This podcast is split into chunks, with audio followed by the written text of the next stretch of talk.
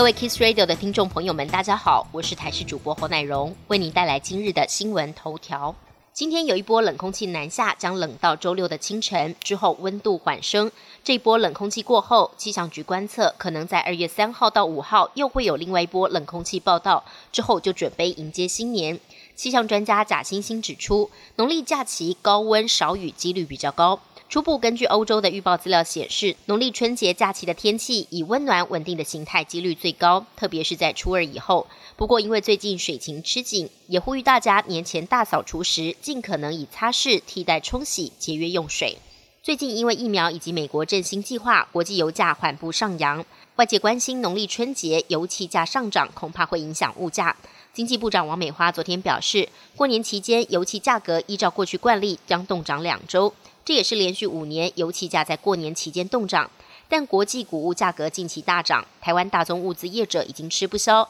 饲料已经连两波上涨，十八公斤装的业务用沙拉油每桶交易价格更飙破七百元，小包装的家庭食用油也酝酿涨价。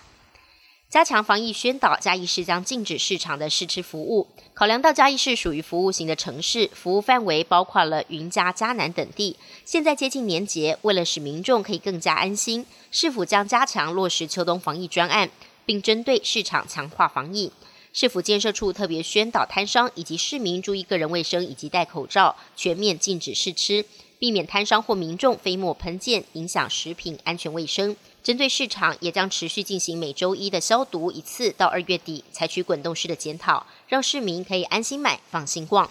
阿斯特吉利康跟牛津大学共同研发的 A Z 疫苗，日前遭到德国的疫苗顾问小组质疑，因为临床试验后期的老年群体数据太少。德国专家建议将 A Z 疫苗的施打范围限缩为十八到六十四岁。不过，最早开打疫苗的英国，目前并没有禁止老年群体接种 A Z 疫苗。英国首相强森的立场也跟德国不同调，强调专家已经清楚表明牛津跟 A Z 的疫苗非常棒，因此并没有禁止老年人施打。但阿斯特捷利康跟欧盟的争端早就持续了一段时间，最近又因为生产问题延迟交货，也让欧盟大为不满。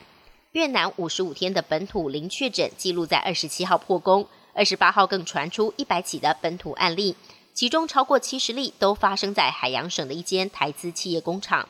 越南媒体报道，二十七号晚间发现两例本土个案，其中一名三十四岁女性就是在这间工厂工作，另外一位三十一岁的男性则是广宁省云屯国际机场的员工。越南政府已经派人到海洋省协助检疫。爆发疫情的台资工厂两千多名员工也全部都要接受筛检。